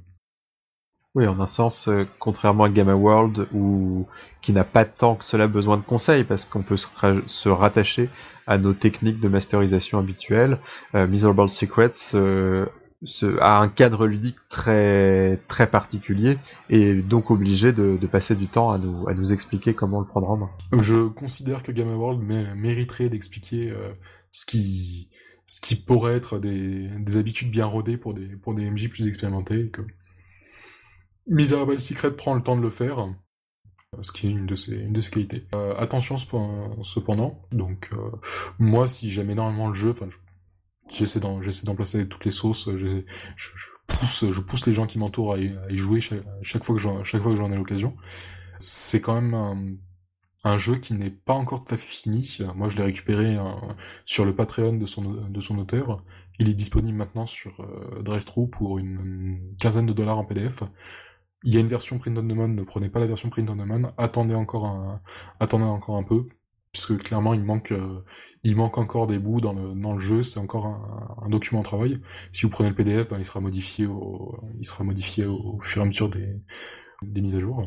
Mais euh, pour vous donner des exemples, ben, les, renvois de pages sont toujours des pages XX et les typiquement ben, un truc tout bête, mais pour quelque chose qui ressemble autant à, un jeu de plateau dans son organisation, on n'a pas de section à préparation du jeu. Donc la MJ ne sait pas combien de, combien de cartes elle va devoir mettre au milieu de la table pour une enquête de telle ou telle durée. C'est moi quelque chose que j'ai dû découvrir en tâtonnant à peu près. Ok. Mais le, une version euh, définitive est prévue euh, à une date donnée ou pas vraiment? Pas de date, mais je pense que c'est enfin c'est quelque chose qui vient de son Patreon c'est pas la c'est pas euh, comme Vampire quelque chose sur lequel elle travaille pour un pour un éditeur donc euh, je pense que c'est un jeu sur lequel elle travaille quand elle, quand elle en a le temps tout simplement. Ok bah super. Enfin ça enfin bon moi je suis quand même un j'aurais préféré finalement un jeu où on incarne des nobles vampires qui font la fête euh, en, en, assumant leur nature vampirique et triste. Mais bon je, je, suppose qu'un jeu gothique d'action enquête c'est aussi très bien. Moyen d'assumer complètement son, son, ses émotions euh, désespérées et tristes, il n'y a pas de problème. Mais on, ne joue pas, on, ne joue pas que des vampires. Euh, voilà, je sais pas si vous avez d'autres questions. Euh, donc c'est sur DriveThru, ça fait de, ça fait 211 pages, ça coûte une, ça coûte une vingtaine d'euros et c'est très très bien. Je pense que c'est à tester et le niveau d'anglais n'est pas très compliqué. Euh, ce qui vous permettra de lire les, de lire les conseils et le, très chouette lore euh, sans aucun souci. Eh ben merci beaucoup Gabriel. En tout cas, ça donne beaucoup envie. Euh, moi, je suis, ça, me donne. Enfin, ouais, je, crois que je vais, je vais acheter ça et je vais, et je vais lire ça. Alors, on verra si je trouve des joueurs euh, euh pour pour jouer ces nobles vampiriques euh, et leurs leurs proches. Ah, petite précision. Pour ceux qui se poseraient la question et qui ont l'habitude de jouer par table virtuelle, qui pourraient être inquiétés par l'aspect carte, ça marche très très bien en... avec Roll20 qui met, qui gère très bien la disposition des cartes sur un plateau et les mains des, les mains des joueurs, ça, pas de souci. Parce que finalement, les cartes, c'est des cartes de, de jeu euh, normales. euh, C'est Oui, c'est des cartes à, Tout à fait, des cartes à 56 jouer, euh, cartes. euh. Ce sont des cartes à jouer. Euh, on vire la moitié du paquet pour que ce soit plus, plus simple de, de s'y retrouver, mais oui, c'est, ça reste des cartes à jouer très simples. Ok. Alors moi, je vais vous parler d'un autre jeu qui nécessite un accessoire euh, ludique très particulier. Euh, il s'agit de Starcrossed. Starcrossed, c'est le premier jeu d'Alex Roberts. Euh, Alex Roberts qu'on connaissait comme étant une, podcasteuse, euh, alors je crois américaine, en tout cas anglophone. Euh, c'est elle qui, présente et qui réalise le podcast Backstory. C'est un très bon podcast euh, d'entretien avec des gens qui font bah, le, monde du, jeu de rôle sur table ou du GN. C'est un peu une version de radio rolliste avec uniquement des, des hors-séries où il y aurait des invités. Et ce premier jeu, donc ça utilise une tour de Jenga. Alors euh, la tour de Jenga, euh, pour ceux qui nous écoutent, euh, ça évoquera forcément le jeu Dread. Dread, c'est ce jeu d'horreur. Voilà, donc le, Jenga, ça évoque l'horreur, puisque Dread, c'est un jeu d'horreur où on a remplacé les jets de dés par une tour de Jenga. Donc pour résumer très rapidement Dread, le principe c'est que les jets de dés sont remplacés par le fait de tirer une brique sur une tour de Jenga. Et si on parvient à tirer la brique et à la reposer sur la tour, réussit notre action. Et si la tour tombe, et ben notre personnage meurt. C'est pas du tout l'usage que euh, Starcrossed fait de la tour de Jenga, puisque Starcrossed c'est pas du tout un jeu d'horreur, c'est un jeu sur la romance, sur l'amour. Euh, c'est un jeu minimaliste et finalement un petit peu ambitieux par son sujet. Euh, c'est un jeu qui euh, me laisse dans une position un peu particulière en tant que critique, puisque Enfin, en fait, je, me suis rendu compte hier soir que j'avais beaucoup de mal à préparer cette, euh, cette chronique, alors que je pensais avoir les idées très très claires sur ce jeu. C'est un jeu que j'ai beaucoup apprécié de lire, c'est un jeu que j'ai testé, qui m'a beaucoup plu en partie, qui m'a beaucoup touché. Et j'avais le sentiment finalement de bien voir ce qui fonctionnait et d'avoir euh, d'être capable de faire une chronique euh, en ligne droite avec une vision très très euh, très très précise de comment fonctionnait ce jeu, euh, comment est-ce qu'il arrivait à m'émouvoir. Et je me rends compte que euh, plus je réfléchis à plus je réfléchis à ce jeu, euh, jeu que j'ai énormément apprécié, plus j'ai des reproches à lui faire. Alors, ça peut paraître un petit peu curieux.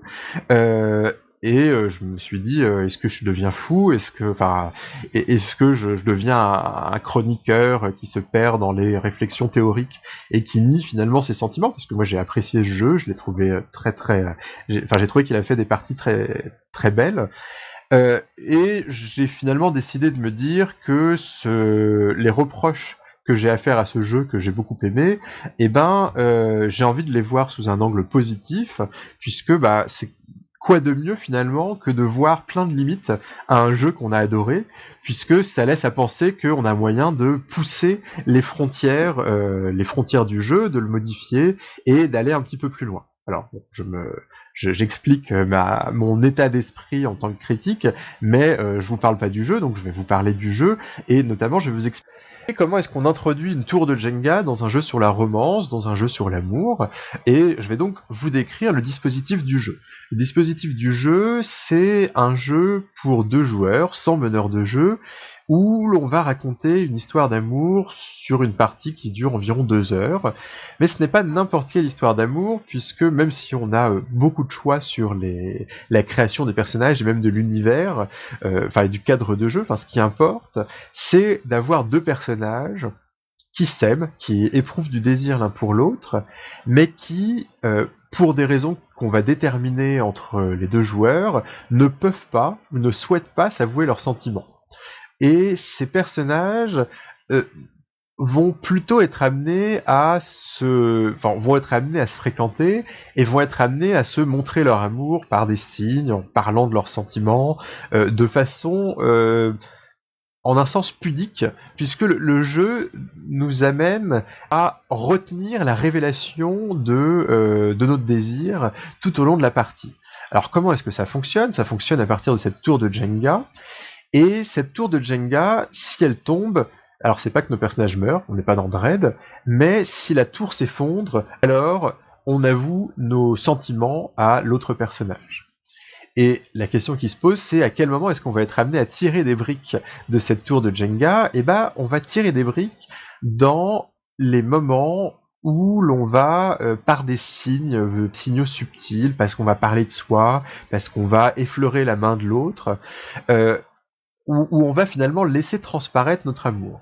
Donc il y a une sorte de dynamique un petit peu curieuse où l'on va raconter des, on va raconter des, des, rencontres, on va raconter du temps passé ensemble, on va raconter des gestes, des signes, des, des indices, disons, euh, qu'on, des, indices amoureux, euh, mais en ayant, en étant dans une position où on ne veut pas faire tomber la tour, on ne veut pas que la tour s'effondre, en tout cas on ne veut pas que la tour de Jenga euh, s'effondre trop tôt.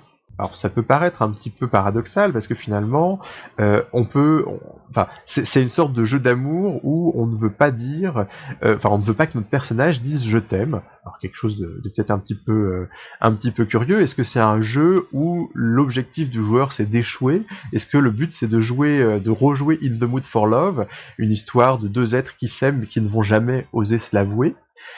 En réalité, pas vraiment, puisque dans dans Starcross, si la tour Enfin oui, dans, si la tour de Jenga tombe, on va être amené à calculer notre attraction, enfin l'attraction entre les deux personnages, et c'est ça qui va décider de la suite ou non de leur relation.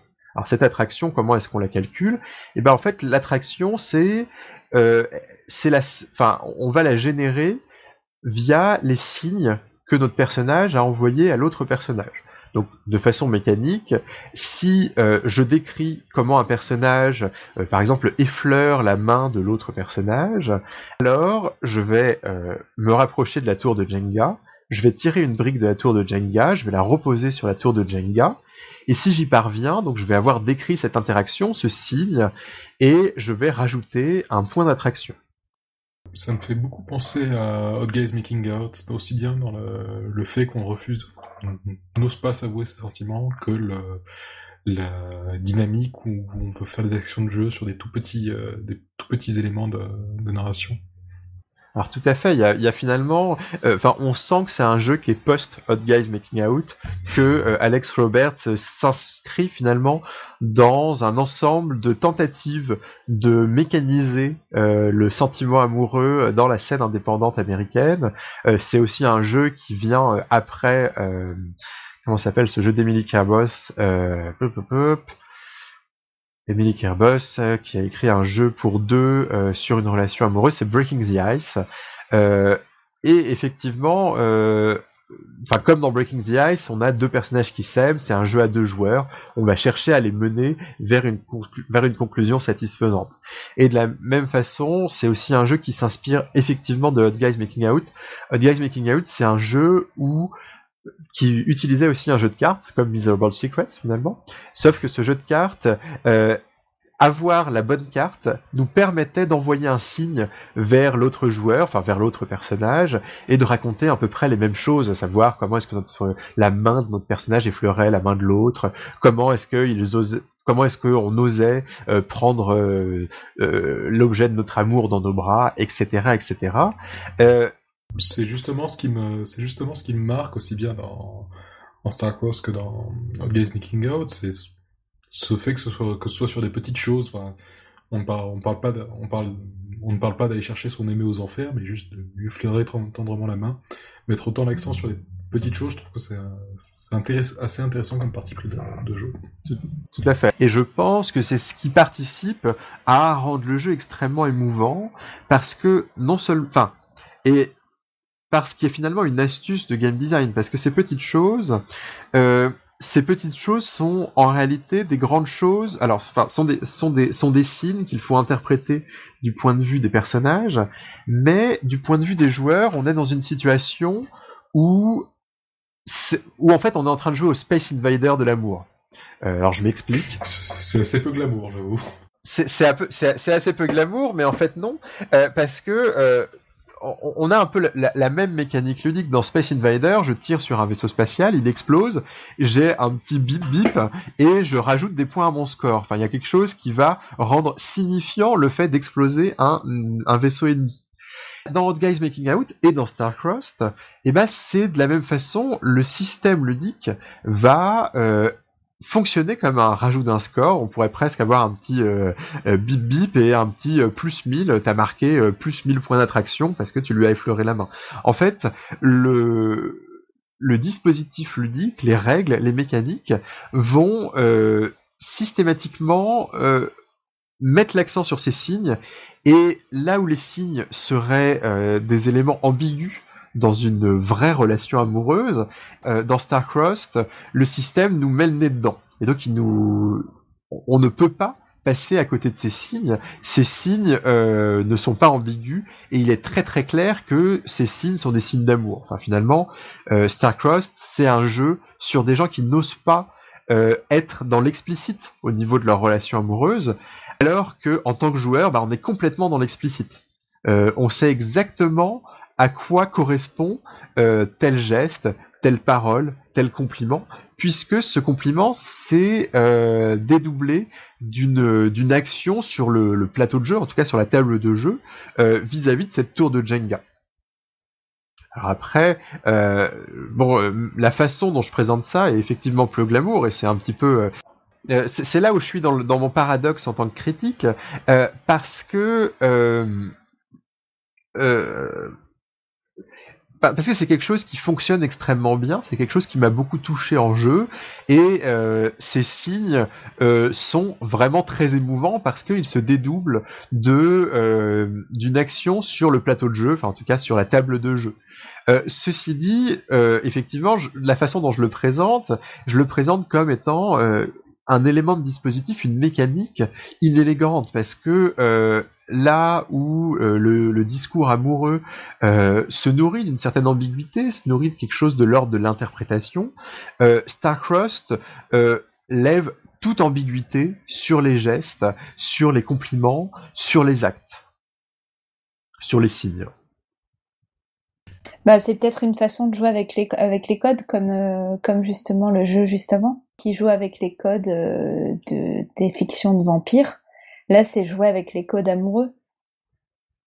Oui, c'est vrai. ça nous place dans une posture intéressante parce que cette posture, enfin, on, pourrait avoir envie d'écrire comme ça euh, de décrire la posture du joueur comme une posture très très détachée, comme une posture finalement un petit peu abstraite par rapport à ce qu'on est en train de raconter.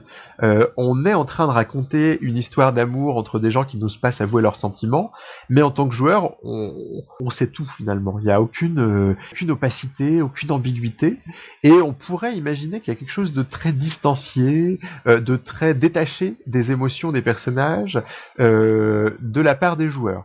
Alors en réalité, pas tellement. Pour comprendre ce qui te, ce qui te trouble, c'est le fait que les, un autre joueur va faire un signe envers moi, par exemple, m'adresser un sourire ou euh, me, me faire un dernier signe avant de partir, et je, moi, joueur, je ne vais pas me poser la question sur oh mon dieu, ça veut dire qu'il m'aime, je veux le savoir puisqu'il a tiré une brique et qu'il a pris des points. Mais c'est trop bien, moi, je trouve. je comprends, je comprends qu'on reproche le manque d'ambiguïté, puisque quelque part c'est l'ambiguïté qui fait le, le sel du sentiment amoureux. Enfin, non. Pendant la phase. Nous ne sommes pas d'accord avec la camarade. Avec la camarade, très bien. Ouais. En, fait, j'ai, je crois qu'un article qui m'a beaucoup, euh, enfin, qui m'amène à, formuler ces reproches sur le jeu que malgré tout j'apprécie énormément, c'est un article d'Eugénie euh, sur son blog Je ne suis pas MJ May. Euh, elle, a, elle a écrit deux articles sur le sujet de la pudeur dans le, dans, dans sa pratique du jeu de rôle. et avec euh, comme idée qu'elle apprécie finalement les non-dits. Elle apprécie le fait de ne pas expliciter tous les sentiments de, de ses personnages et de ne pas avoir à de ne pas avoir à tout révéler, de ne pas avoir à tout verbaliser. Et euh, elle euh, elle, elle, réfléchit aux jeux qui vont chercher à jouer avec cette pudeur et elle cite, elle cite Starcrossed comme un jeu. Et alors donc c'est effectivement c'est cette situation, c'est ce que tu décris Gabriel. Euh, c'est une situation, non c'est ce que tu décris Lille, excuse-moi.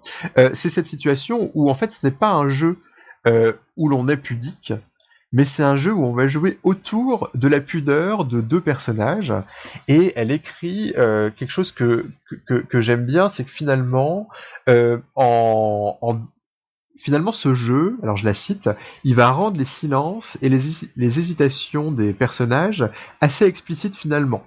Donc finalement, euh, on a un jeu autour de la pudeur, mais c'est un jeu sans pudeur. Alors c'est c'est génial. moi, je trouve ça à la fois euh, intéressant, mais en même temps, euh, alors on, on peut finalement se dire que euh, c'est une, une façon très très particulière de, penser le, le, sentiment amoureux.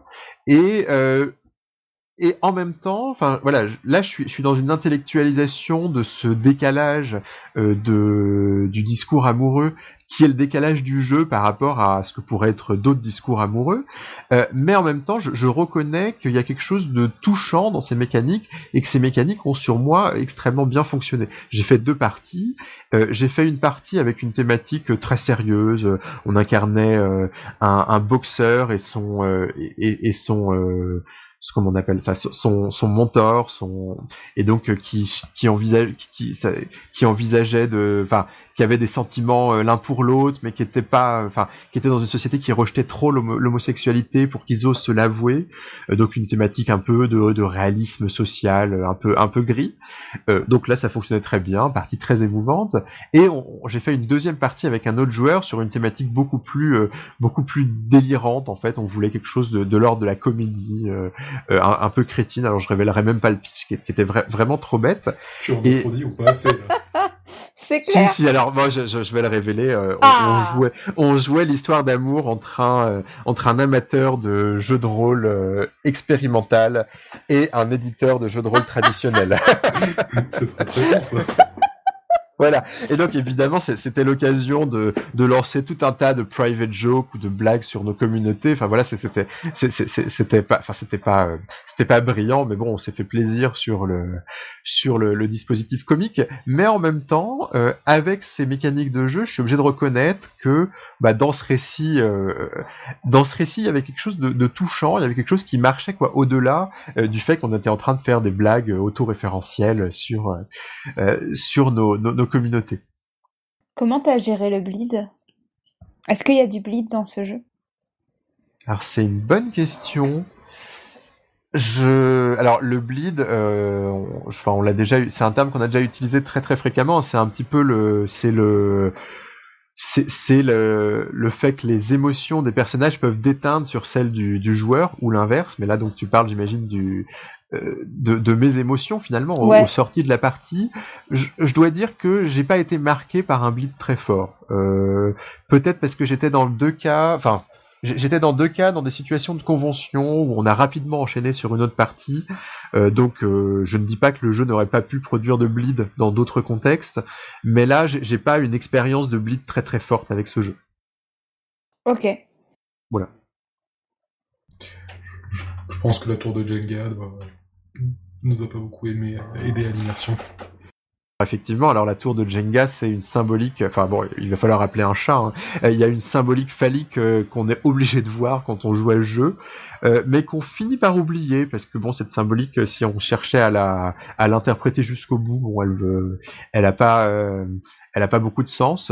Et en réalité, enfin, en, réalité, et c'est peut-être le deuxième point où je vais avoir une crique, euh, où il y, y a un point où je suis peut-être un petit peu gêné sur les mécaniques ludiques, il y a quelque chose qui a absolument aucun sens euh, dans euh, l'objectif du joueur. Alors je vais, je, je vais peut-être expliquer.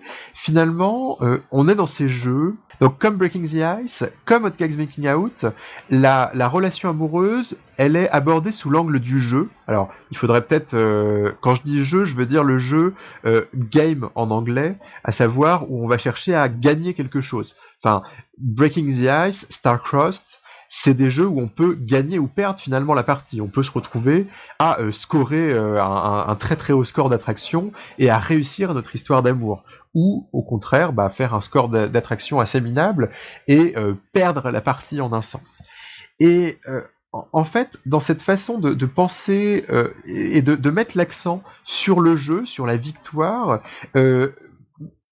Starcrossed nous amène à nous préoccuper de deux objectifs complètement contradictoires, puisque d'un côté, euh, on va chercher à être le plus pudique possible et à ne pas céder, à ne pas faire tomber la tour et donc à ne pas révéler nos sentiments, mais en même temps, on va chercher à envoyer à décrire les signes qu'on envoie de, à, l'autre personnage en tirant des briques. Donc finalement, il y a, un paradoxe, il y a quelque chose qui marche un petit peu sur la tête. Et si on, analysait euh, ce que nous dit ce que nous disent ces mécaniques de jeu sur la relation amoureuse, ça nous dit que pour réussir une relation amoureuse, il faut avoir passé le plus de temps possible dans l'ambiguïté avant de finalement craquer et révéler nos sentiments. Bah, pour moi, la, réussite de la, de la partie, enfin, vous allez me traiter de terre à terre, mais consiste à, si je me place dans une position où je suis le metteur en scène de mon personnage, la réussite, je suis le support de mon personnage, la réussite consiste à, ce que la tour tombe à un moment, pas, pas forcément à, à, scorer des points d'attraction. Oui, mais il faut pas qu'elle tombe n'importe quand. Il faut pas qu'elle tombe n'importe comment oui, j'imagine que sinon ça, la n'est pas, pas à son paroxysme. Mais du coup, on peut. Est-ce qu'on peut passer tout le jeu sans, sans révéler, du coup? Alors on peut le faire, mais il faut être plus adroit que moi et mes, joueurs. Euh, donc les, dans les deux parties euh, que, que, j'ai jouées, euh, la tour est tombée avant la fin de la partie. je pense qu'il y aurait quelque chose de très beau de se retrouver à rejouer In the Mood for Love finalement. Et de... Moi j'aimerais beaucoup arriver à une partie où on a envoyé tout un tas de signes, où voilà où, la, où le désir est, est clairement exprimé et enfin non, et justement, il n'est pas clairement exprimé, enfin il est clair entre les joueurs, mais pas entre les personnages, mais où on termine cette partie, euh, bah voilà, on se sépare parce que bah on n'a pas osé, on n'a pas osé euh, euh, franchir le pas. Je pense que je pense que terminer une partie comme ça, je, me leverais de la table avec un cafard qui durerait toute la journée quoi. Ouais, peut-être, mais alors ceci dit, c'est plus intéressant. en, fait, voilà, le, jeu conclut d'une façon pas. Alors c'est peut-être aussi pour ça qu'il n'y a pas trop de problèmes de blitz, c'est que sa conclusion est un peu frustrante, puisque donc cette conclusion, donc euh, imaginons qu'on fasse tomber la tour, vous êtes aussi nul que moi, euh, et eh ben euh, on termine en avouant les, enfin l'un des personnages avoue ses sentiments pour l'autre, et qu'est-ce qui va se passer? Et eh ben en fait on va regarder une feuille de score, on va regarder le score d'attraction, et à partir de ce score d'attraction, on va voilà, on va raconter la fin de euh, de la de l'histoire. Et donc, par exemple, bah, si on a 14 d'attractions, et bah, euh, à euh, vivre une histoire euh, de quelques années, mais qui va finir par la passion, va finir par par s'affaiblir. C'est le destin en fait. Ouais, voilà. Y a, et, et, bon, et en fait, quand on y pense, en fait, ce fonctionnement a du sens sur le court terme, sur le puisqu'il va nous inciter à ne pas faire tomber la tour pendant la partie. Par contre, il a, enfin, si on est amené, enfin, si on prend le temps de prendre du recul sur notre partie, et eh ben, euh, effectivement, ça n'a plus aucun sens. Enfin, ça, il y a, cette, en fait, on, est confronté à deux obstacles ludiques qui euh, sont complètement opposés. Enfin, on est dans un euh. cas opposé, pardon. Oui, et puis en plus, pour le coup, ça renforce complètement la critique que tu faisais sur le fait que une histoire sera bonne si les gens tardent à déclarer leurs sentiments. Puisque plus tu as en attraction à la fin, plus l'histoire est bonne, j'imagine. C'est ça. Et du coup, ça renforce complètement cette espèce d'impression que tu as. Et, c'est vrai que bah on, avait parlé de dissonance ludonarrative dans une dans un épisode précédent. Là, on a vraiment euh, enfin et surtout et on s'en rend compte lors de la conclusion de la partie, on se rend compte que les mécaniques de jeu nous racontent une histoire mais qui est pas vraiment l'histoire qu'on a envie de raconter et l'histoire dans laquelle on s'est investi en tant que joueur au moment de raconter nos scènes. Après, rien ne t'empêche d'hacker euh, le jeu. Hein. Tout à fait. Mais alors, ceci dit, en fait, en réalité, plus que cette conclusion, c'est euh, la. C'est finalement l'optique même de l'histoire d'amour envisagée comme euh, bah, un, jeu où on peut gagner ou perdre. Parce que finalement, il y a quelque chose de, enfin. Surtout que, surtout que les conditions de victoire, j'ai l'impression, ont l'air de se mesurer en nombre d'années où la, que durera l'histoire. Oui, alors je, je, je, faudrait que je, je retrouve la, la, la, piste de score. C'est en termes d'intensité de, de la relation. C'est pas, c'est pas juste un nombre d'années. D'accord, il y a quand même Et donc pour finir, donc c'est un jeu qui m'a beaucoup plu. Alors même si je, je, lui ai balancé beaucoup de beaucoup de critiques, euh, moi je, je, vous conseille de le tester. Alors avec une, une remarque, euh, euh, le, le, point conso, c'est un jeu qu'on peut acheter en PDF, je crois, pour une dizaine d'euros, et qui est aussi vendu, enfin dans une version physique qui va peut-être bientôt être livré, euh, qui est livré avec un jeu de cartes, mais en fait c'est un jeu de cartes qui a presque aucune utilité. Euh, et donc moi je, vous déconseille la version physique qui, euh, qui à mon avis euh, vaut pas le coup du tout. Enfin, si vous voulez jouer à ce jeu, procurez-vous la version PDF. C'est un jeu très court, il doit faire une quarantaine de pages. aucun, enfin aucune raison pour le coup de, enfin c'est un joli bouquin mais pas non plus magnifique. Aucune raison de, de, de craquer votre votre PEL pour vous acheter la, la version livre. Moi, ça me rappelle beaucoup Je ne dirai plus jamais je t'aime, en fait. C'est un jeu que j'ai écrit qui raconte une histoire euh, d'amour en ligne et qui, et qui propose vraiment une tragédie, pour le coup, avec euh, une phase de tâtonnement, une phase de chaos et une phase de rupture. Et, et ça joue vraiment sur euh, justement euh, cet enjeu de ne pas dire je t'aime. Ça s'appelle quand même je ne dirai plus jamais je t'aime, donc c'est assez clair.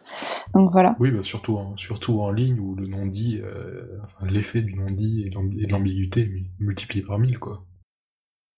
Oui. J'ai une petite question quand même. Tu parlais de la rapidement évoqué la question du setting au début. Est-ce que le jeu te propose des settings euh, déjà faits avec des, des situations un peu rigolotes et originales ou c'est vraiment euh, faites votre euh, organisé votre, votre setting? C'est un jeu qui donne beaucoup de, enfin qui donne beaucoup d'exemples. Je, sais pas s'il donne beaucoup d'exemples. Je crois que cette histoire de boxeur, c'est quelque chose qu'on avait euh, récupéré d'un exemple euh, au détail, euh, au détour d'une explication de règles. il donne quelques exemples un peu plus originaux, enfin notamment une impératrice intergalactique qui est amoureuse de son esclave. Enfin bon, des trucs un peu, des trucs un peu fous. Et, les illustrations sont assez variées. Euh, et sont souvent des illustrations fantastiques. Je sais pas s'il n'y a pas un ange et un démon, enfin en tout cas des, créatures surnaturelles.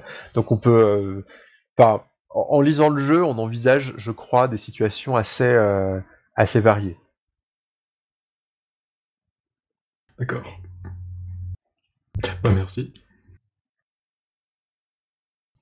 Et pour terminer cette émission, le moment, c'est le moment où on va se retourner sur l'année qui, euh, qui est en train de se terminer et on va se poser la question de à quoi on a joué, qu'est-ce qui nous a marqué dans notre euh, dans notre année 2018 euh, rolisto géaniste et je vais vous poser la question de euh, enfin, je vais vous demander de me parler d'un moment marquant de cette année. Alors on va procéder dans l'ordre des, chroniques. Donc Lille, est-ce que tu peux nous parler, est-ce que tu veux nous parler d'un moment particulièrement marquant de ton année? Oui, avec plaisir. Euh, j'ai hésité entre plusieurs choses, mais comme on est sur plutôt une radio rôliste, donc je vais parler d'un jeu de rôle que j'ai joué à Octogone. Et euh, en fait, c'est un jeu de Valentin qui ne demande aucune mise en place, rien du tout. Il suffit d'avoir euh, d'être deux, et ça s'appelle le fast-food du jeu moral. Et c'est d'une simplicité déconcertante puisque les règles s'expliquent en cinq minutes et euh, on atteint et j'ai atteint euh, des, vraiment des états euh, de, de doute existentiel en alors que le jeu m'avait été exposé en cinq minutes et c'était assez intense. Et, et j'ai reproposé ce jeu à d'autres personnes depuis et je trouve que c'est ça fonctionne très bien. Surtout qu'en fait ça demande vraiment d'y consacrer une heure. Et, et ça peut se jouer comme ça. Ça porte bien son nom donc. C'est ouais c'est ça. Et voilà est-ce qu'on est dans la dans la catégorie des pico games dont Valentin a beaucoup parlé sur euh, sur la cellule? Peut-être, je sais pas trop, je je sais pas, je l'ai pas entendu parler de ça, mais en tout cas c'est c'est un jeu extrêmement court euh, qui qui s'explique en 5 secondes et qui vise euh, à, à, à pousser, j'imagine, à se dévoiler. Donc peut-être que c'est ça. en tout cas, il y a il y a un enjeu de comme ça, ça c'est moral, mais du coup ça, comme c'est un jeu qui repose sur rien et qui te demande d'improviser ton personnage, puisque en gros il y a un questionneur et un questionné et le questionneur pose des questions au questionné qui s'invente des réponses jusqu'à ce qu'arrive un drame euh, et un enjeu euh, et un dilemme moral qui doit être tranché. Et c'est super. Et les questionneurs et questionnés sont dans des positions de personnages ou ils sont dans leur position de joueur pour répondre aux questions? Eh bien, c'est un espèce de flou puisque euh, en fait le questionneur ne sera jamais présenté. En tout cas, moi j'ai pas fait de partie où le questionneur est présenté, mais par, on dirait une sorte de dialogue entre le questionné et sa conscience, tu vois. Il y a un espèce de ça ressemble un peu à ça. Et c'est très très, ouais, c'était très fort et et en plus vraiment euh, en très peu de temps. Donc euh, j'avoue que je suis assez euh, séduit par les les jeux qui te mettent dans un état émotionnel comme ça là d'un coup. Bah merci beaucoup. Mais de rien. Alors Gabriel, est-ce que tu veux nous parler d'un moment marquant de ton année ou géniste? Oui, je vais, te remercier de m'avoir laissé un peu de temps pour réfléchir quand même, puisque quand tu me demandais un moment de, marquant de mon année j'ai eu un petit sentiment d'angoisse, puisque j'ai été quand même euh, très loin pendant la moitié d'année rôliste, euh, à plusieurs heures de, décalage horaire et donc incapable de jouer avec mes, avec mes groupes habituels. Je, je, pensais ne pas avoir beaucoup joué cette, année, mais je me suis rendu compte que si, en fait, puisque ce décalage horaire était l'occasion pour moi de découvrir le jeu en textuel. Donc en l'occurrence euh, par Discord, puisqu'on a monté une, table de Blistage euh, en utilisant, en utilisant Discord. C'était assez incroyable de voir l'engouement pour lequel on s'est pour lequel on s'est pris puisque on a écrit tout le temps pendant pendant deux trois semaines, pratiquement pratiquement quatre semaines, on, écrivait vraiment une, dizaine de fois, une dizaine de une dizaine de fois par jour. Le, salon de discussion en fait était toujours actif c'est assez impressionnant, un sentiment d'avoir vécu une partie qui a duré qui a duré trois semaines quoi tout simplement. Euh, en plus, ça m'a donné l'occasion de, de, faire moi quelque chose que j'avais envie de faire depuis extrêmement longtemps, qui est de faire du jeu choral en, en JDR, donc euh, euh, comme des, de reprendre des, les parties pris de films comme Magnolia, bon, avec des adolescents et des, des adolescents, des mechas et des, et des histoires de cul, mais en soi, en soi, c'est pratiquement la même chose. Et donc d'avoir une une histoire en fait qui se déroule par une succession de points de vue de personnages sans jamais avoir, sans jamais avoir de, de narrateur extérieur. En plus de ça, Stage c'est la foire à, c'est la foire à l'émotion, à l'émotion, au drama et, aux tensions, et aux, tensions interpersonnelles. Donc, euh, on s'est donné vraiment un cœur joie. Ça, du coup, ça a fait trois semaines assez intenses émotionnellement. Blistage, hein, c'est un jeu où des adolescents euh, se battent contre des créatures monstrueuses et euh, ce qu'ils utilisent pour se battre, c'est, enfin, ils vont impliquer leurs émotions et les transformer en armes. ils vont, pour être, ils vont être, ils vont impliquer leurs relations avec les autres et du coup, bah, les, les gens qui sont à l'extérieur voient les émotions des pilotes euh, matérialisées. Quelque part, les pilotes se mettent à nu et montrent comment comment ils considèrent chacun euh, au vu au vu au, au sud de tous, ce qui crée beaucoup de beaucoup de tensions. Bah, notamment du fait que ce soit des, adolescents, donc a priori plutôt des, personnages qui ont tendance à cacher les émotions, et quand ils les expriment, à mal les exprimer. C'est marrant, j'avais jamais envisagé Blistage comme ça euh, sur, dans cette. Enfin, j'avais jamais envisagé cette idée du dévoilement qui maintenant, maintenant que tu le présentes comme ça, me paraît évidente et très belle.